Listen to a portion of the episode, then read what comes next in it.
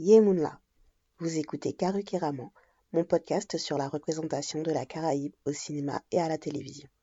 Je m'appelle Patra et c'est l'épisode 7, partie 3.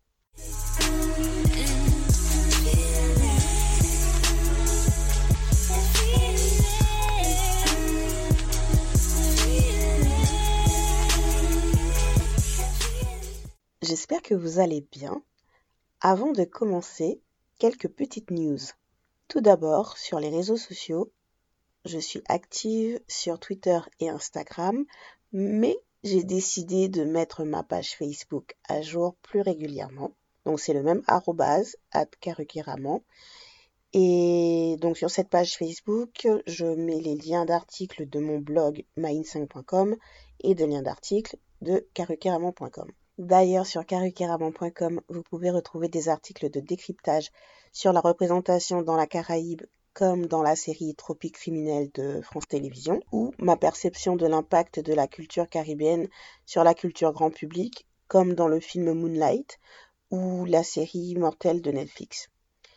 Et dernière news, enfin c'est pas vraiment une news, euh, je voudrais remercier toutes les personnes qui me laissent des commentaires, qui partagent mes liens sur les réseaux sociaux. Vraiment, Merci, merci, merci beaucoup. Aujourd'hui, nous allons discuter de la comédie romantique The Sweetest Mango, le premier long métrage d'Antigua and Barbuda. Réalisé par Howard Allen, ce film est sorti en 2001 et il est archivé dans le catalogue de la Film Reference Library de Toronto, qui correspond à notre Cinémathèque nationale, mais version canadienne. De quoi parle The Sweetest Mango? Love Liane, Love pour les intimes, revient s'installer à Antigua après avoir passé plus d'une vingtaine d'années au Canada. Elle doit se réhabituer à la vie sur l'île, trouver ses marques dans son nouveau boulot comme chef de projet dans une entreprise de communication. Heureusement, elle peut compter sur Richard, un membre de son équipe, qui lui aspire à une carrière de chanteur. La mangue servira de fil conducteur dans les moments clés de leur idylle. Dans la première connexion caribéenne, j'ai expliqué en quoi The Sweetest Mango est une comédie romantique avant-gardiste parce que son personnage principal masculin est un homme sain et qui va à l'encontre des stéréotypes négatifs qui collent à la peau des hommes caribéens. Pour ma deuxième connexion caribéenne, j'ai hésité à faire une analyse de la représentation de la jeune femme caribéenne parce que le film propose vraiment des représentations diverses avec Lovely sa meilleure amie Parker, avec Esther et Belle, les secrétaires de l'entreprise, mais j'ai envie de garder cette discussion pour un autre jour. Aujourd'hui, je vous propose de réfléchir sur notre représentation de la vie sur l'île. Je trouve que le film était bien construit pour montrer l'ambivalence de nos perceptions. De l'extérieur, c'est le paradis parce qu'il y a du soleil, parce qu'il fait chaud, parce que la mer est à côté. Pour la population locale, c'est un lieu de vie, avec les joies et surtout les inconvénients qui s'y rapportent. C'est un lieu dont on part pour des raisons précises, généralement pour mener une vie meilleure, et c'est un lieu où on revient. Ce qui pose la question du rapport à la diaspora, de la vie fantasmée à l'étranger, mais surtout de la vie fantasmée sur l'île. Ça va être dur de ne pas vous spoiler pendant, cet épisode, mais je vais essayer.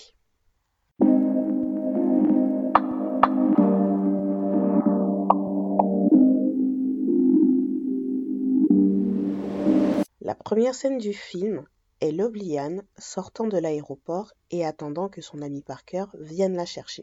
Toute la première séquence est un trajet en voiture qui permet au public de découvrir les paysages de verdure d'Antigua.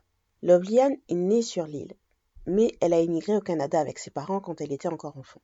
Et donc pendant le trajet en voiture, on a un peu une mise à jour de sa vie.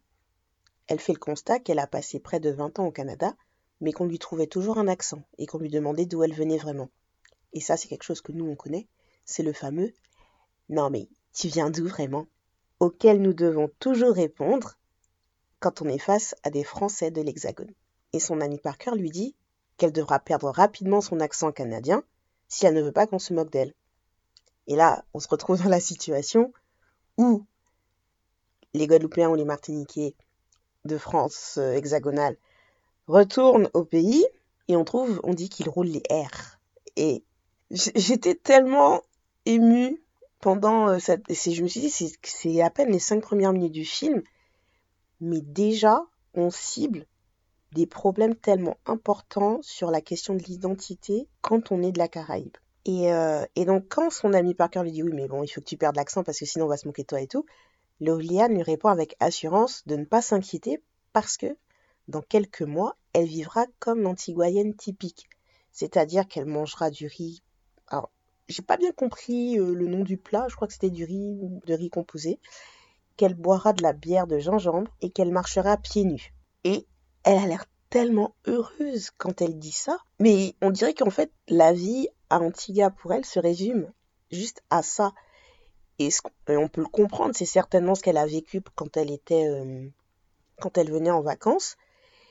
Et dans le si peu de conversation qu'il y a au tout début du film, on comprend que sa vie à Toronto ne lui a pas apporté non plus euh, un bonheur tellement génial que la vie à Antigua ne lui manque pas. Et en fait, le développement de son personnage se fait autour de la prise de conscience que ses attentes par rapport à sa vie sur l'île étaient un fantasme. Ce n'est pas parce qu'elle est née sur l'île et qu'elle est antiguayenne qu'elle n'a pas besoin de cette période de réadaptation.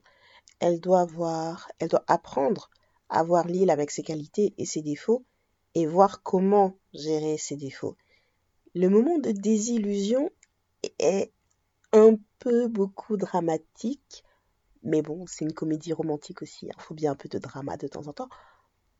Pour Mitzi Allen, donc c'est la productrice euh, du film, ce thème du retour au pays n'était pas un choix volontaire en soi.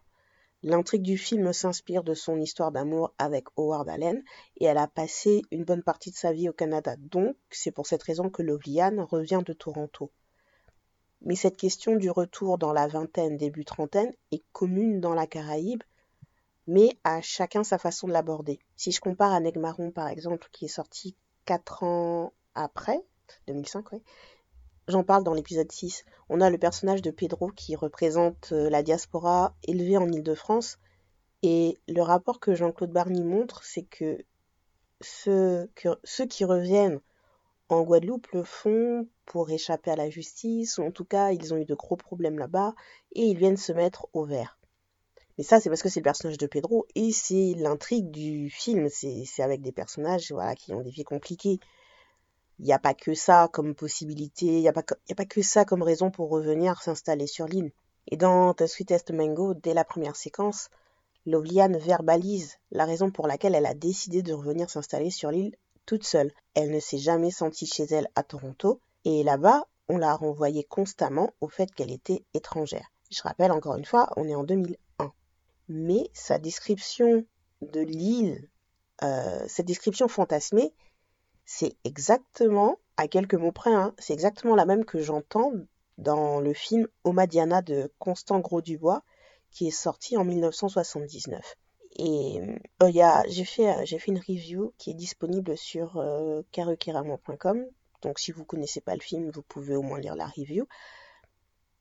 Et du coup, je me demande si c'est pas un discours qui est propre aux jeunes qui ne se sont pas construits sur l'île. Parce que le retour au pays, quand on est parti déjà adulte et quand on y retourne pour sa retraite, est différent. Mais en tout cas, pour revenir à The Sweetest Mango, Lovliane explique brièvement la raison pour laquelle ses parents se sont retrouvés à Toronto. Et même si ce n'est pas la réalité de tous les cas d'immigration, c'est un cas qui existe. Et je trouve que c'est bien d'avoir donné la raison du départ et ne pas faire comme si les parents sont partis comme ça pour le plaisir ou sur un coup de tête. On passe encore trop sous silence les raisons du départ. Et dès les premières minutes du film, on sait pourquoi elle a décidé de revenir. Et c'est ce genre de détail qui ajoute de l'authenticité, qui donne vraiment un côté caribéen à l'histoire. Le côté authentiquement caribéen se voit aussi à travers la représentation de la jeunesse et surtout sa façon de s'amuser. On les montre pas en train de se droguer, c'est pas non plus euh, des moments de conflit, c'est en fait il y a surtout une scène, c'est une scène de boîte de nuit et on les voit danser mais c'est pas il n'y a pas une hypersexualisation. C'est vraiment juste on est là pour passer un bon moment. Bon, personnellement, je suis fan des scènes de de danse dans les boîtes de nuit. Hein. Ce que j'aime dans ces scènes, c'est que elle donne l'occasion de montrer ce qui correspond à la définition de sexy à une époque. Donc ce qui fait euh, que cette scène de boîte de nuit qui est assez commune en fait dans les comédies, pas forcément une scène de boîte de nuit, mais une scène de danse, c'est assez commun dans les comédies romantiques.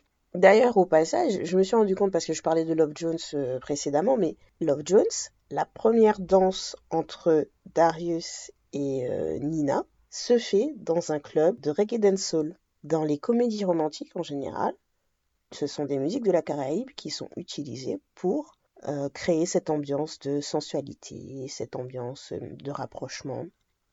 Bref, je ferme la parenthèse. Mais tout ça pour vous dire, non, parce que en fait, je pense aussi à la scène dans Save the Last Dance, film problématique, je sais, mais que j'aime beaucoup. Kerry Washington danse sur euh, Murder She Wrote de Chaka Demus and the Players. Musique caribéenne partout. Bref, je ferme la parenthèse.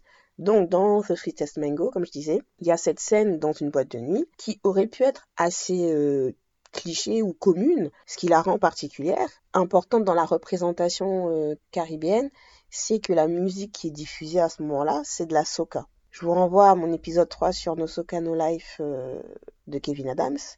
La soca vient de Trinidad and Tobago, mais c'est propagé dans toute la Caraïbe. Mais en 2000-2001, c'est le dancehall qui est mainstream aux États-Unis. Donc les producteurs auraient pu choisir de passer de la dancehall. Déjà, je sais même pas si on dit low la dancehall. Bon, bref. Peut-être que vous, vous le saviez déjà, mais la soca et la calypso se sont développées aussi à Antigua et Barbuda dans les années 60-70. D'ailleurs, il y a quelques artistes emblématiques de l'île qui font une petite apparition dans le film. Par exemple, Lilia Bankers qui joue un ami de Richard. Et dans une autre scène, on voit Aubry Samuel dit La Coupe qui est un grand joueur de steel pan. Et euh, donc, il y a un moment, il y a une scène où, il fait du steel pan. Donc, utiliser la soca à ce moment-là du film, c'était vraiment mettre en scène une représentation authentique de ce que la jeunesse de l'île vit. Et la scénariste Gisèle Isaac me l'a dit dans son interview, disponible sur carrécarrément.com. En français, hein, je vous mettrai la version originale après, mais pour l'instant, elle est disponible en français. L'objectif de ce film était de montrer la culture, les valeurs, les personnalités et la beauté physique d'Antigua et Barbuda. Les lieux où euh, les lieux en extérieur où certaines scènes se déroulent sont des lieux qui existent vraiment. Quand euh, va au restaurant, je crois qu'il s'appelle le Nook, c'est un restaurant vraiment qui s'appelle le Nook, qui est populaire à Antigua. Quand elle va euh, au restaurant avec son patron Dick, je crois que le, je crois que le resto s'appelle Coco. Il y a vraiment un restaurant populaire à Antigua qui s'appelle Coco. La boîte de nuit euh, s'appelle euh, et la boîte de nuit n'est même pas euh, on montre même pas l'entrée de la boîte de nuit on ne voit pas l'enseigne mais à un moment Parker dit le nom de la boîte de nuit qui s'appelle le Ribbit et en fait c'est l'onomatopée pour imiter le bruit des, le bruit. Je rigole parce qu'au moment, enfin, son explication, c'est une situation comique, mais je vais pas vous dire c'est quoi pour ne pas vous spoiler. Mais euh, c'est l'onomatopée que prononcent euh, les crapauds ou les grenouilles. Voilà, on va s'en tenir à ça. Je voudrais finir sur un dernier détail montrant le côté authentiquement caribéen du film, c'est la mise en scène de la famille. Pour des raisons de moyens, tout simplement, la distribution a été faite sur un effectif réduit, donc on ne voit pas les parents de Lovely Anne à Toronto. Par contre, on a droit à la séance téléphonique hebdomadaire avec la maman. Et à un moment, Parker dit même à Lovely Anne qu'elle est une grande fille et qu'elle n'est pas obligée de tout raconter à sa mère. Mais ça, cette attitude, pour moi, c'est, ça montre vraiment une éducation à la caribéenne. Le fait qu'il faut appeler tous les dimanches la famille pour euh, faire la mise à jour de, de la semaine et ça. En, tout cas, à l'époque, euh, c'était avant euh, WhatsApp et tout ça. Donc, bref, quand Loviane va voir sa marraine, la, donc sa marraine, c'est la maman de Parker, elle y va pour lui rendre des Tupperware. Et sa marraine lui fait passer un interrogatoire parce qu'elle sait que Lovliane a été en rendez-vous avec Dick et que là, elle part en rendez-vous avec Richard. Et la marraine est en mode Richard comment? C'est quelle famille? Il habite où Et Lovia n'a pas ces réponses-là. Mais la réaction de la marraine est tellement authentique. Mais le fait que la marraine exprime de l'inquiétude, puis passe tout de suite en mode inquisition pour euh, savoir qui est Richard, pour connaître l'identité de Richard, c'est exactement ce qui se passe aussi euh, quand on est, euh, est là-bas. Vous donnez un nom de famille aux quinquagénaires et ceux un peu plus âgés, ils sont capables de vous sortir tout l'arbre généalogique d'une personne sur au moins quatre générations, alors qu'ils n'ont jamais rencontré cette personne. Et c'est ça la vie sur une île. Même si les parents de Loliane sont à Toronto, elle ne peut pas faire un mouvement sans que sa marraine et accessoirement tout Antigua soient au courant. Ça fait partie des inconvénients de vivre sur une île, mais c'est ce qui fait son charme aussi. Et le film s'arrange pour que les inconvénients soient intégrés de façon organique à l'intrigue. Quand Loviane rencontre Judas le lendemain de son arrivée, Judas c'est le jardinier. Il lui explique le fonctionnement de la villa et lui dit qu'il y a le groupe électrogène en cas de coupure d'électricité et il y a la citerne en cas de coupure d'eau.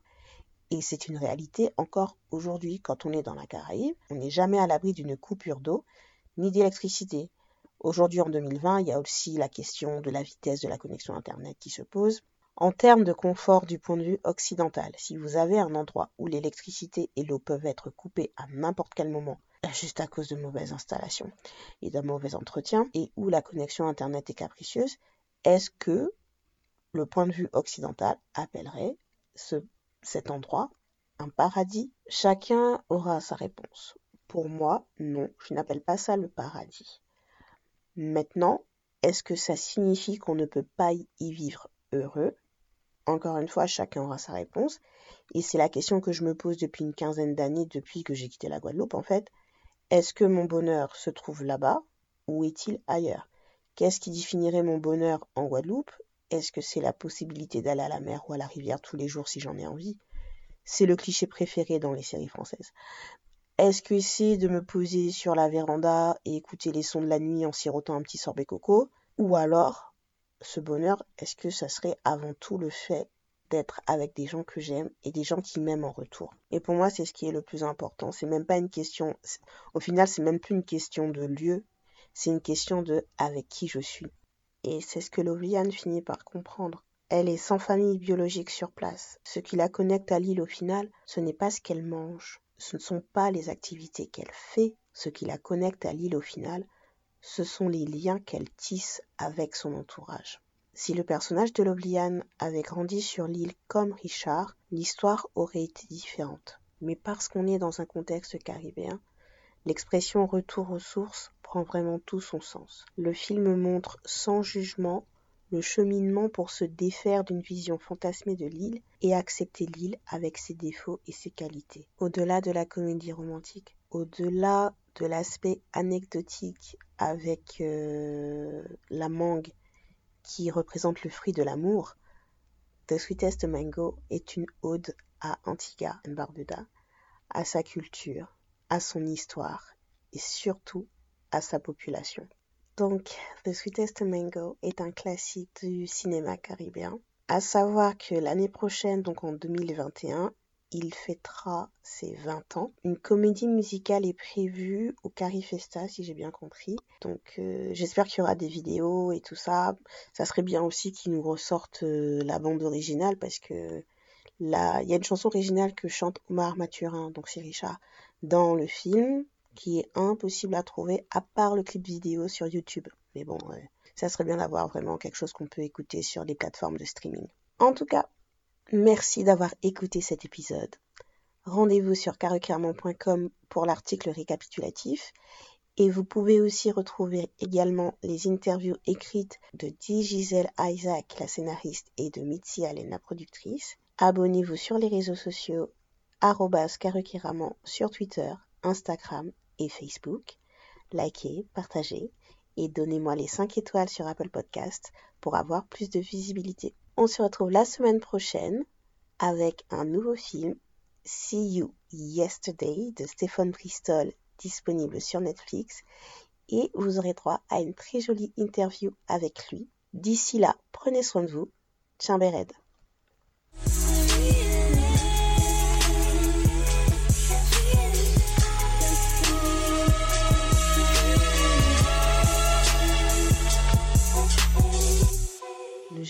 Début et de fin sont des extraits du titre Escape Music de Mano Dishango avec un featuring de Yalisai.